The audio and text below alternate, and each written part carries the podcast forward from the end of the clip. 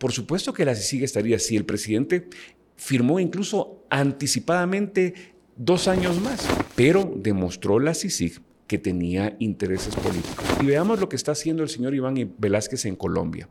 Está haciendo exactamente lo mismo que vino a hacer aquí, destruyendo las instituciones.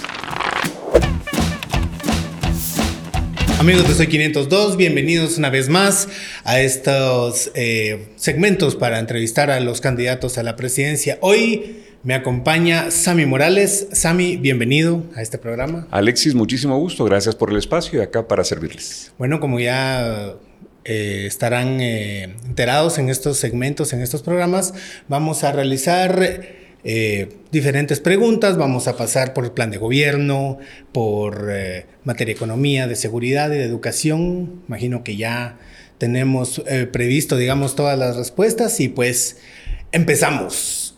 Principalmente, ¿cómo se define Sami Morales? ¿Quién es Sami Morales? Sami Morales es una persona como cualquier guatemalteco deseoso de alcanzar sus sueños y de encontrar oportunidades para mí y para mi familia.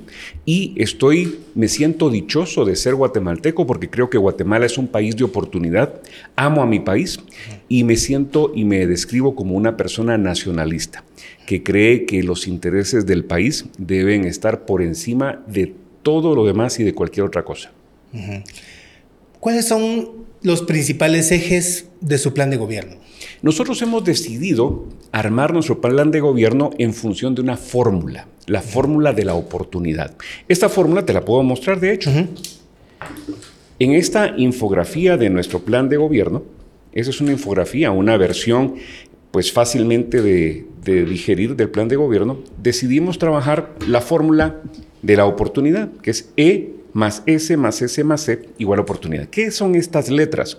Educación, salud, seguridad y el componente económico para garantizar la oportunidad. Entonces, los ejes de nuestro gobierno son justamente eso, apoyarnos en el trabajo en educación, salud, seguridad, el componente económico para dinamizar las economías locales y la economía del país para generar la oportunidad para el individuo y sus familias. Ok, muy bien. Ahora vamos en detalle con estos, con estos ejes.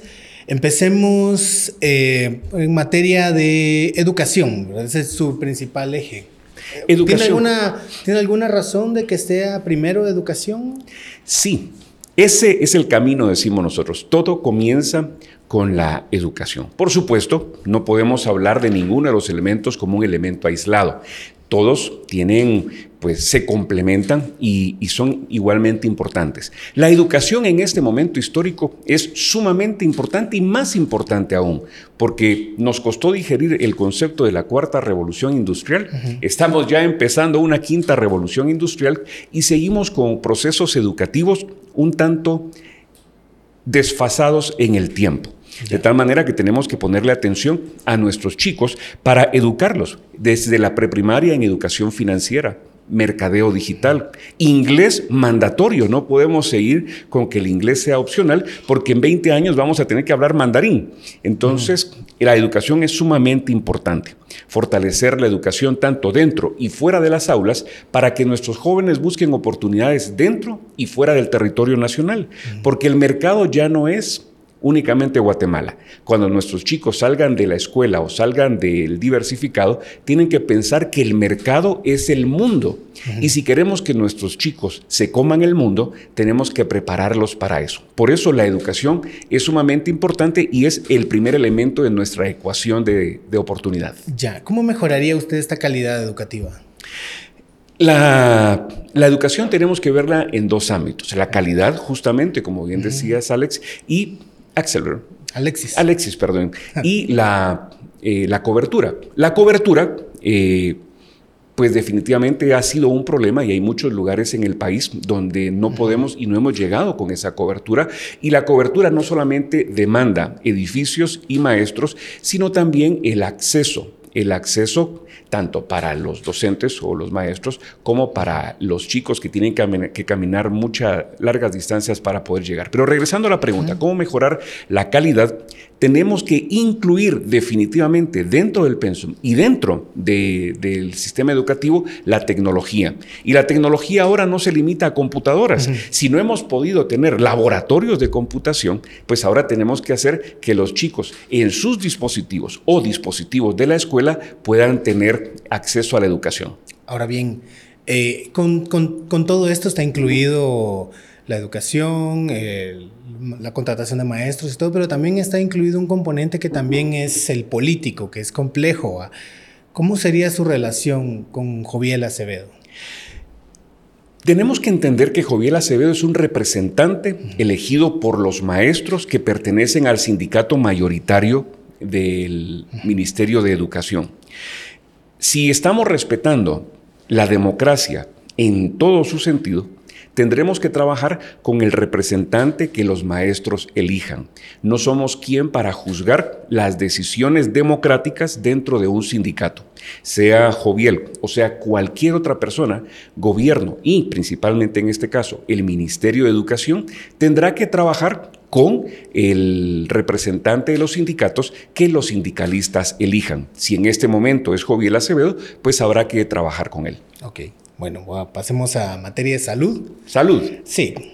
¿Cuál es su principal propuesta en materia de salud pública? Recuperar el sistema de atención primaria. En 1997 se abandonó el sistema de atención primaria en salud porque nos vendieron la idea de que las ONGs podían hacerse cargo de la salud. Surgió entonces el programa de extensión de cobertura y se le empezó a dar plata a las ONGs para que ellas atendieran esa necesidad. Se descuidó entonces la atención en el primer nivel de atención en salud, que son los centros de salud, los puestos de salud, los técnicos rurales en salud, y el siguiente nivel, que son eh, los... Eh, los CAIMIS y los CAPS, los centros de atención permanente y los centros de atención integral para la madre y el infante. Tenemos que recuperar esa parte. Si no lo recuperamos, no importa cuántos hospitales se construyan, todos van a colapsar, porque el problema es concentrarse en la atención y no en la prevención. Y la función de los centros de salud, de los puestos de salud, de los técnicos rurales en salud, es justamente atender esa prevención, evitar que los problemas en salud escalen a la necesidad de llevarlos a un hospital. Otro tema importante en la parte de salud es la desnutrición crónica. Por ahí andan ah, personas hablando que hay desnutrición natural y desnutrición crónica. La desnutrición es un tema serio y debemos ponernos serios si estamos hablando de temas de país. ¿Qué significa atender la desnutrición crónica? Significa involucrar toda la maquinaria del Estado para poderla atender. Entonces allí tenemos que hacerlo donde se origina, en agua y saneamiento. No importa cuánto alimento reciban nuestros chicos, no importa cuánto alimento esté disponible, si no somos capaces de prevenir las, enfermedades eh, gastrointestinales e infecciosas a través de agua apta para el consumo humano y el tratamiento de las aguas negras y residuales, no vamos a poder eh, atacar de tajo el problema. Muy bien. Ok, bueno, pasemos a otro tema, sería seguridad. Seguridad. ¿Cuál es eh, su principal propuesta en materia de seguridad? En materia de seguridad tenemos que ver lo urgente y lo estratégicamente necesario. Se habla de cárceles, cárcel, megacárceles para 50 mil personas. Tenemos un sistema penitenciario que tiene ahorita más de 25 mil personas recluidas y su capacidad es inferior a 10 mil, andará por 6 mil personas más o menos. Así que hay una sobrepoblación en el sistema penitenciario. Eso nos indica que definitivamente hay que construir cárceles. Hay que construir cárceles de acuerdo a lo que el país necesita. Pero hay algo urgente, tenemos que atacar las extorsiones. Y para atacar las extorsiones tenemos que hacerlo cortándole la cabeza a las bandas criminales. Y las cabezas, los cabecillas de las bandas de extorsiones están en los mismos centros de detención. Y como no tenemos centros de detención adecuados, lo que hay que hacer urgentemente es construir unidades de aislamiento para que esas personas estén totalmente aisladas, físicamente y que no tengan ninguna posibilidad de conectarse a través ni de celulares, ni de teléfonos, ni de ninguna otra forma. Para eso hay que reformar también el sistema penitenciario, el sistema y la ley penitenciaria, que hace que los guardias o los policías del sistema penitenciario, pues simple y sencillamente no tengan estímulos de crecimiento, no tengan una estructura eh, que permita que, funcione de manera correcta y pertinente. Pero esas son las tres acciones, reformar el sistema penitenciario, aislar y cortarle la cabeza a las bandas de extorsión y entrarle al tema que se ha dejado abandonado, que es la construcción de nuevos centros de detención. Ya, pero ¿se hablaría de alguna megacárcel como lo ha hecho otro país vecino o alguna propuesta? El Salvador y el presidente Bukele han sido ejemplo para el mundo hablando del control de las de las bandas, de las maras, las extorsiones y con esta megacárcel.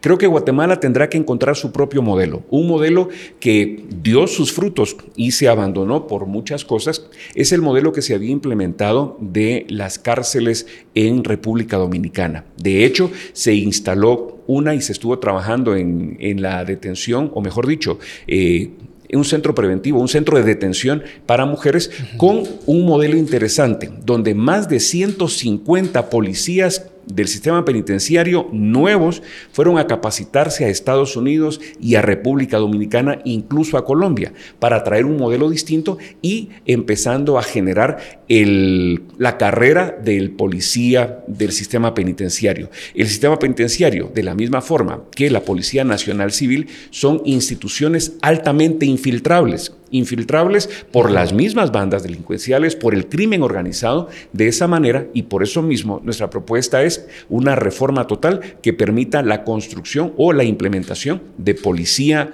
de una policía nacional nueva, le hemos llamado policía, escuela politécnica policial, que, es un tema interesante, que ya lo podemos discutir.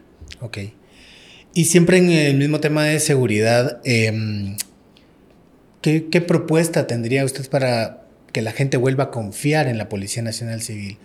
Ahorita es, es complejo, digamos, eh, da, da más miedo que, que, que, seguridad, digamos, tener una patrulla cerca. La Policía Nacional Civil, como dije previamente, es una institución altamente infiltrable.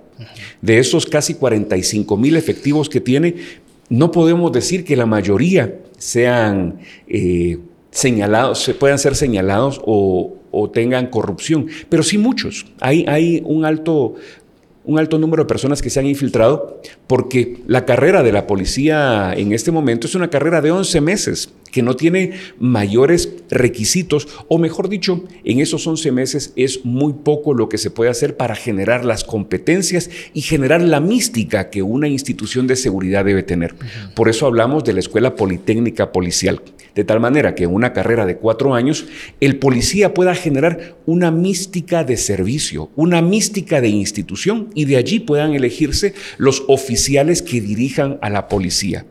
Eh, en dentro de esa mística y dentro de ese concepto de la politécnica policial está la creación de carrera, de la carrera policial, donde los policías graduados de la politécnica policial puedan salir como expertos en investigación, expertos en criminología, expertos en patrullaje de calle y por supuesto una carrera universitaria adicional de la par. Interesante. Ok, bueno, ahora vamos al tema de economía, digamos que es como complejo también. Bueno, al final todos los temas son complejos. pero, mm, ¿cuál es su principal propuesta económica? ¿Cuál es la columna vertebral de esa? Empleabilidad y emprendimiento. Tenemos en el país más o menos un 70% de la población que está en la informalidad o el autoempleo. ¿Qué significa eso? Tiene un impacto terrible, que hay 70% de la población que no tiene cobertura del seguro social, para empezar. Y no pagan impuestos. 70% de la población que no contribuye como podría hacerlo para los impuestos, porque contribuye cuando compra y recibe una factura, está contribuyendo, pero podría contribuir más.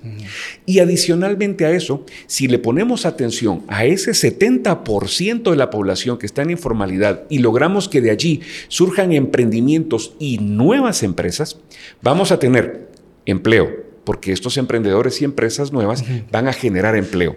Vamos a tener cotización en el seguro social porque muchos de esos empleos van a poder pagar la cuota patronal o los empleadores, los empresarios van a poder pagar la cuota patronal para que haya más personas que se suban y se puedan inscribir en el seguro social.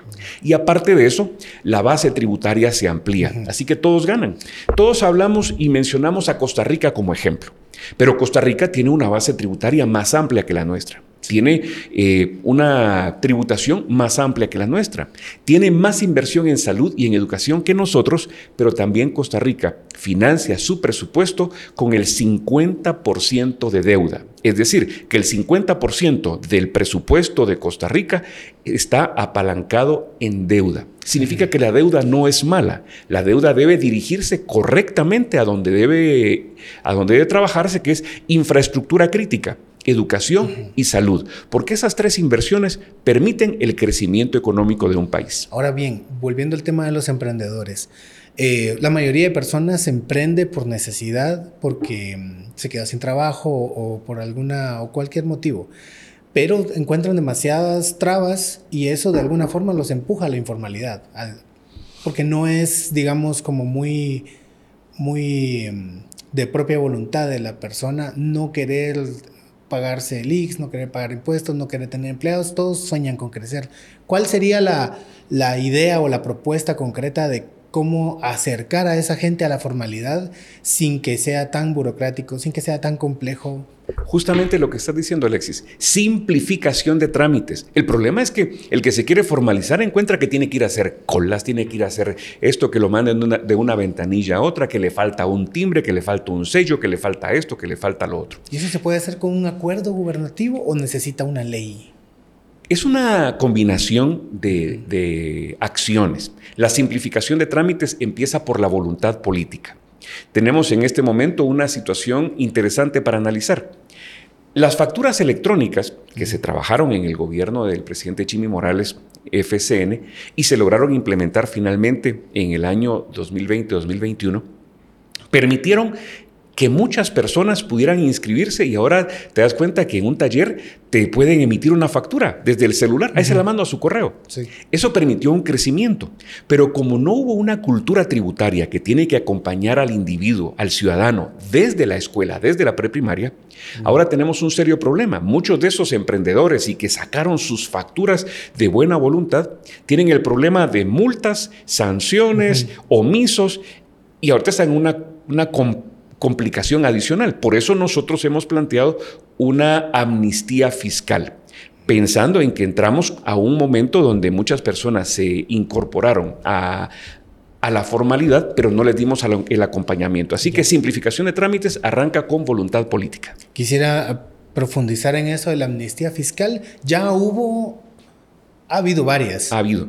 Y el ejercicio es borrón y cuenta nueva. ¿Cómo sería, digamos, en este sentido? ¿Cuál sería el, objetivo principal. Esto que estoy planteando es sumamente sencillo y no requiere ni siquiera de una ley de, un decreto del Congreso.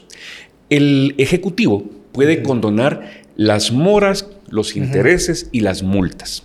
Eso lo puede condonar el Ejecutivo con un acuerdo gubernativo. Es más, por ley, las personas que tienen omisos, eh, por moras, eh, intereses o multas, pueden hacer una carta que se presenta en la Secretaría General de la Presidencia y el presidente puede firmar esa condonación. Entonces podemos empezar por ahí, porque a lo que me estoy refiriendo es que el atraer a personas a la formalidad generó un problema. No tenemos una cultura tributaria que permita que las personas sigan a cabalidad los procesos que requiere estar en la formalidad y la tributación. Y al contrario, lo que está haciendo la SAT en este momento es una persecución y un terrorismo fiscal atacando al pequeño empresario, al emprendedor, que muchas veces ignora y, la ignorancia no, no, no es excusa en asuntos legales, pero tenemos que hacer que las instancias y las instituciones como la SAT sea un elemento amigo que permita que el ciudadano vea las ventajas de ser parte de la formalidad. Muy bien. ¿Y esta sería la acción principal, la más urgente, digamos, de, atender en caso de... No, no la más urgente, pero sí es una acción necesaria. Cuando hablamos de emprendimiento y empleabilidad, necesitamos hacer que esos emprendimientos den un salto, que pasen de ser economías de subsistencia, como bien mencionabas hace un momento, Alexis, de personas que emprenden por necesidad, necesitamos generar capital semilla. Capital semilla para que esos emprendimientos puedan, puedan crecer. Necesitamos darles acceso al crédito, pero también en economía tenemos que invertir en infraestructura. Infraestructura crítica para el desarrollo de la gran empresa e infraestructura para poder hacer que el desarrollo llegue a las comunidades. Las carreteras y los caminos son sinónimo de desarrollo y tenemos que hacer que los caminos y las carreteras lleguen hasta el último rincón del país. Si son de terracería, en buen estado todo el tiempo todo el año.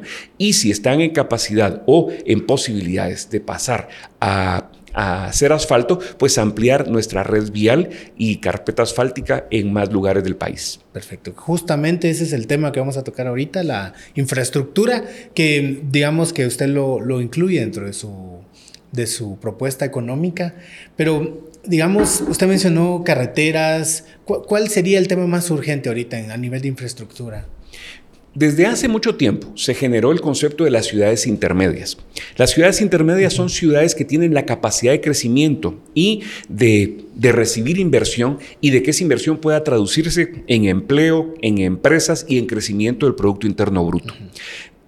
Una estrategia de país debe ser conectar por vías carreteras, por vías... Eh, terrestres estas ciudades intermedias y de la misma manera llevar carreteras, aunque sea de tercera categoría, a los lugares más remotos del país, porque eso tiene incidencia no solamente en la parte económica, sino en la parte educativa, en la parte de salud, porque acerca a los hospitales, las carreteras acercan hospitales, acercan escuelas y acercan mercados.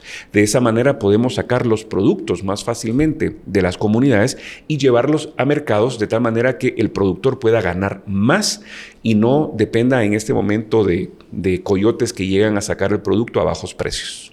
¿Y alcanza el, presupuesto tal como está o pensaría que necesitaría una readecuación o una ampliación? 118 mil millones más o menos es lo que tiene el presupuesto. Si nosotros invertimos en salud y en, en, educación, lo que invierte Costa Rica, por ejemplo, de su Producto Interno Bruto, significa que los 118 mil millones de quetzales estaríamos utilizándolos en salud y en educación. En síntesis, el presupuesto en números se ve grande, pero si queremos estar igual que otros países, es un presupuesto pequeño, porque para que crezca a los niveles de la necesidad de Guatemala, tenemos que ampliar esa base tributaria. Respondiendo a tu pregunta de otra forma, el recurso que hay hay que utilizarlo sabiamente. No es el, suficiente, pero si se utiliza bien, priorizando la inversión necesaria, podemos hacer avances y podemos invertir de tal manera que la empresa también haga su parte y juntos hagamos que crezca nuestro Producto Interno Bruto y alcancemos las metas que estamos planteando. ¿De cuánto tendría que ser un presupuesto ideal para, digamos, lograr alcanzar a otros países.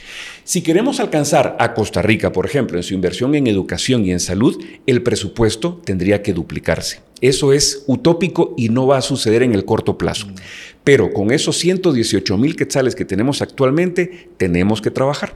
Y ya lo probamos, ya lo demostramos en el gobierno del presidente Jimmy Morales como partido FCN Nación, que un presupuesto de 69 mil millones de quetzales alcanzó para recuperar 2 mil kilómetros de carpeta asfáltica, construir cuatro libramientos, atender la educación cambiando el programa de refacción escolar a un programa de alimentación escolar que le da un tiempo de comida al día a todos los días, a todos los niños del sistema educativo durante los 300, los 192 días de clases que se pudieron alcanzar. Bueno, al nivel primario principalmente. La idea es ampliar ese programa de, de alimentación escolar a la preprimaria y a básicos y diversificados. Ya, ahorita que mencionó los libramientos, ¿Tiene en mente alguna propuesta específica, digamos, alguna construcción que sería como una punta de lanza para... El plan Guatemala no se detiene, que es un plan que trabajaron los empresarios, ya incluye cinco libramientos urgentes.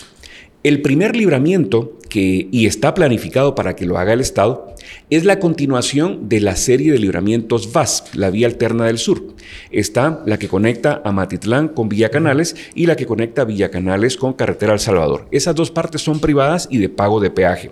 La tercera fase que conecta Carretera El Salvador con la carretera del Atlántico en el kilómetro 10, esa carretera debe construirle el Estado y es el primer libramiento que debe hacerse y ya está planteado en un plan económico que gobierno central ha decidido seguir y nosotros creemos que es importante y le daremos seguimiento. Aparte de eso, la iniciativa privada está trabajando cuatro libramientos privados más donde va a haber que pagar peaje. Cuyotenango, San Bernardino, Mazatenango y Puerto Santo Tomás de Castilla. Eso nos demuestra y evidencia que los libramientos son sumamente importantes y necesarios. La ciudad capital necesita más libramientos. Conectar carretera al Atlántico con Chinautla, conectar Chinautla con Misco, conectar Misco con San Juan Zacatepeques, para evitar que la ciudad colapse aún más porque todo el transporte pesado pasa por ella. Ya, y de la experiencia del tan criticado libramiento anterior, ¿Qué, cosas haría, se tendrían que ser distintas, digamos, para... Responsabilizar a las empresas constructoras. Es más, el libramiento de Chimaltenango tiene un problema en la última parte. Si arrancamos eh, entrando por eh, la parte del Tejar para salir al final de, de, Chimaltenango que ya nos conduce a Zaragoza. Esa última parte, ese último tramo, tiene un corte en la montaña sumamente alto. La constructora debió comprar más tierra para que ese talud fuera más inclinado. Y la misma constructora que hizo el libramiento de Chimaltenango hizo el libramiento de la VAS 2, el libramiento Vía Alterna del Sur 2 que conecta Vía Canales con Carretera al Salvador. Y hay un derrumbe exactamente igual en la salida a Carretera al Salvador que cubre dos carriles. Es decir, esa constructora, pues tendrá que hacerse responsable. ¿Y qué haremos diferente? Hacer más libramientos, porque esos son necesarios. Tal como el de Chimaltenango, también el presidente Jimmy Morales hizo el de Barberena, hizo el de Puerto, Puerto Barrios y el de Colomba Costa Cuca. ¿Y plantearán alguna, alguna propuesta en el Congreso, digamos, porque uno de, uno de los principales eh, retrasos de este libramiento, el de Chimaltenango, fue la, los propietarios de los terrenos? Exactamente.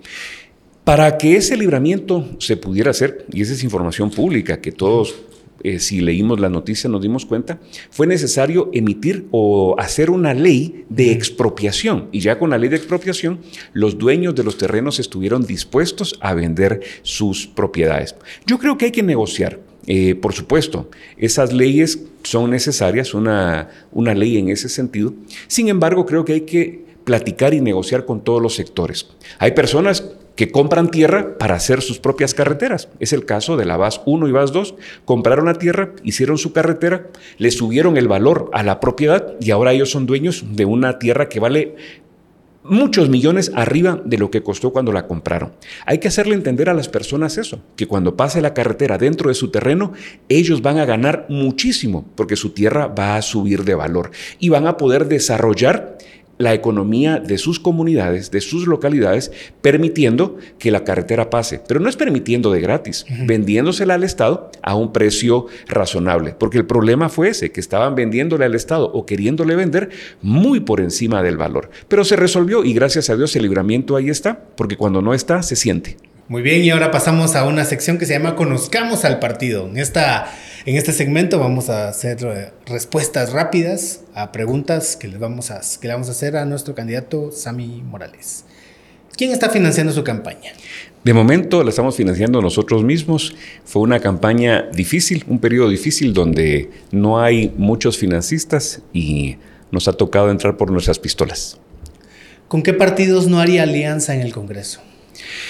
El Congreso es un lugar de hablar, es el Parlamento. Y más que alianzas, si los intereses son de nación, hay que hablar con todos los partidos. Ok. En el 2026 terminará el periodo de la fiscal general. Si ella se postula nuevamente y usted eh, quedaría como presidente, ¿la elegiría para que siguiera al frente del Ministerio Público? Yo creo que ha hecho un excelente trabajo y habría que comparar eh, los, las propuestas y la currícula de quienes lleguen, pero es una excelente opción. ¿Qué propone para el combate a la corrupción? Democratizar el gasto público. La corrupción se da en muchos casos por la discrecionalidad del gasto. Si logramos hacer que más personas de la sociedad tengan incidencia en la decisión del destino de los recursos, vamos a poderlo trabajar bien.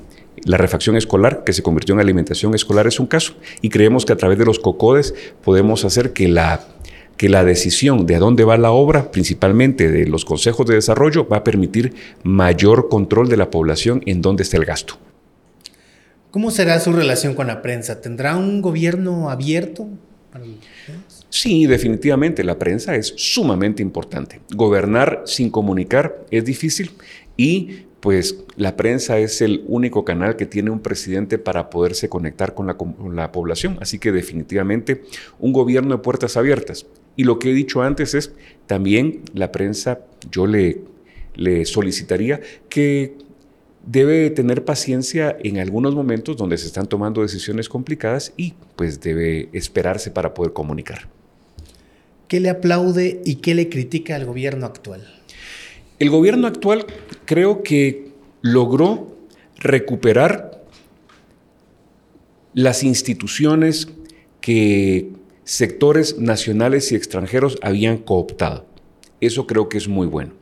Creo que no ha sido bueno en transparencia, que se ha endeudado muchísimo, que hay cuestionamientos de dónde se ha invertido ese dinero y cómo se ha invertido. Entonces, creo que ha tenido una gran oportunidad que desde mi perspectiva ha desaprovechado, pero ya la historia les juzgará. Muy bien. Y en este momento vamos a pasar a una nueva sección que se llama sección de preguntas rápidas. Vamos a sacar 10 papelitos y eh, el candidato va a responder lo primero que se le venga a la mente. Pero revolverlos bien. es broma, no importa, no hay problema, vamos. vamos. El primero es corrupción. Corrupción es un flagelo terrible que hay que atacar y hay que atacar de raíz. Una de las mejores formas de hacerlo es la eh, eliminación de la discrecionalidad del funcionario y se puede hacer con tecnología y haciendo que la, la población participe también de los procesos. Muy bien, vamos con otro. Tránsito vehicular terrible. Hay que resolverlo. Ya no es un problema solamente municipal, sino que también le compete al gobierno central. Y una de nuestras propuestas es la intervención en la creación de más y nuevos libramientos en las ciudades más congestionadas. Vamos con el siguiente. Alejandro Yamatei. Eh, lo decía anteriormente, creo que ha tenido una gran oportunidad, creo que no la ha aprovechado y el pueblo está esperando más resultados. Vamos con la próxima. Sindicatos. Sindicatos, una herramienta que tiene el trabajador para defender sus derechos, creo que se ha perdido y ha perdido su rumbo. Tribunal Supremo Electoral. Una institución que tiene una responsabilidad enorme y los ojos del país y del mundo están sobre ellos. Hagan bien su trabajo. Vamos con la próxima. Sí, sí. Sí, sí, un grave error de la política exterior de Guatemala y un experimento social que querían exportar a muchos países del mundo. Gracias a Dios se acabó. Comisión Presidencial contra la Corrupción. Fiscalizarse a sí mismo es complicado. Hay que fortalecer las instancias de fiscalización. Está la Contraloría General de Cuentas, está el Ministerio Público y bueno, pues si existe, que haga su trabajo. Aborto. Completamente en contra del aborto, a favor de la vida. ¿Pago de favores? Por eso no tenemos financiamiento, porque no le debemos favores a nadie. Vamos con la última, narcotráfico. Narcotráfico. Tenemos que trabajar en contra del narcotráfico, atacarlo de raíz, trabajar con nuestros socios como Estados Unidos y otros socios en la región para atacarlo de tajo, para que cada país haga lo que le corresponde y atacar la demanda, porque si hay demanda seguirá habiendo producción y trasiego. Bien. Terminamos con esta sección y ahorita vamos a la última que es la sección de las preguntas incómodas. Vamos, a hacer eh, dos preguntas incómodas eh, que principalmente tienen que ver con, su candidatura. Em, hemos estado revisando los listados y obviamente son públicos, ustedes también lo han mencionado. Em, ahorita usted es candidato a la presidencia, su hermano nuevamente, Jimmy Morales, va de candidato a diputado. Su sobrino también, José Morales. José Manuel. José Manuel Morales, perdón, va de candidato de casilla 2. Y eh, tengo entendido que también su esposa va de candidata para el Parlacén. Así es. ¿Esto cambia a la familia Morales de la televisión a la política, digamos? ¿La familia Morales se va a dedicar ahora a la política? Creo que históricamente hay muchos casos que podemos analizar. El caso de la familia Clinton, por ejemplo, el caso de la familia Bush, cuando eh, muchos de los miembros de su familia se han involucrado en procesos de cambio. Yo fui el primero que se opuso a la participación política de mi hermano. Una vez él estuvo participando y fuimos arrastrados por la opinión pública, incluso por amenazas como, como la gente que nos utilizó para tratar de doblegar la voluntad del presidente Jimmy Morales y nos utilizó como reos políticos eh, para para hacerlo, nos dimos cuenta que Guatemala es nuestra y es responsabilidad de nosotros defenderla. Así que mi familia dio un paso al frente y estamos todos dispuestos a defender Guatemala y lo estamos haciendo respetando la ley.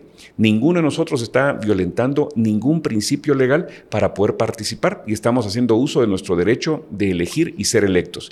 Y si la población nos elige, nosotros estamos listos para servir. Ya, y, pero digamos, no hay cambio, digamos, no van a abandonar la televisión. No, no, no. Es más, eh, nuestra misma familia sigue haciendo radio, televisión, escribiendo, cantando, porque tenemos una familia de artistas y nuestros chicos están haciendo su trabajo. Ok. Vamos a la última pregunta de este segmento. Em, sobre el caso que usted mencionó ahorita en su contra ¿Cuál es la versión de, de Sammy Morales de lo que pasó allí con esta, estas acusaciones de la CICIC y de la Vean el, vean el caso. Eh, una señora estaba vendiendo canastas navideñas.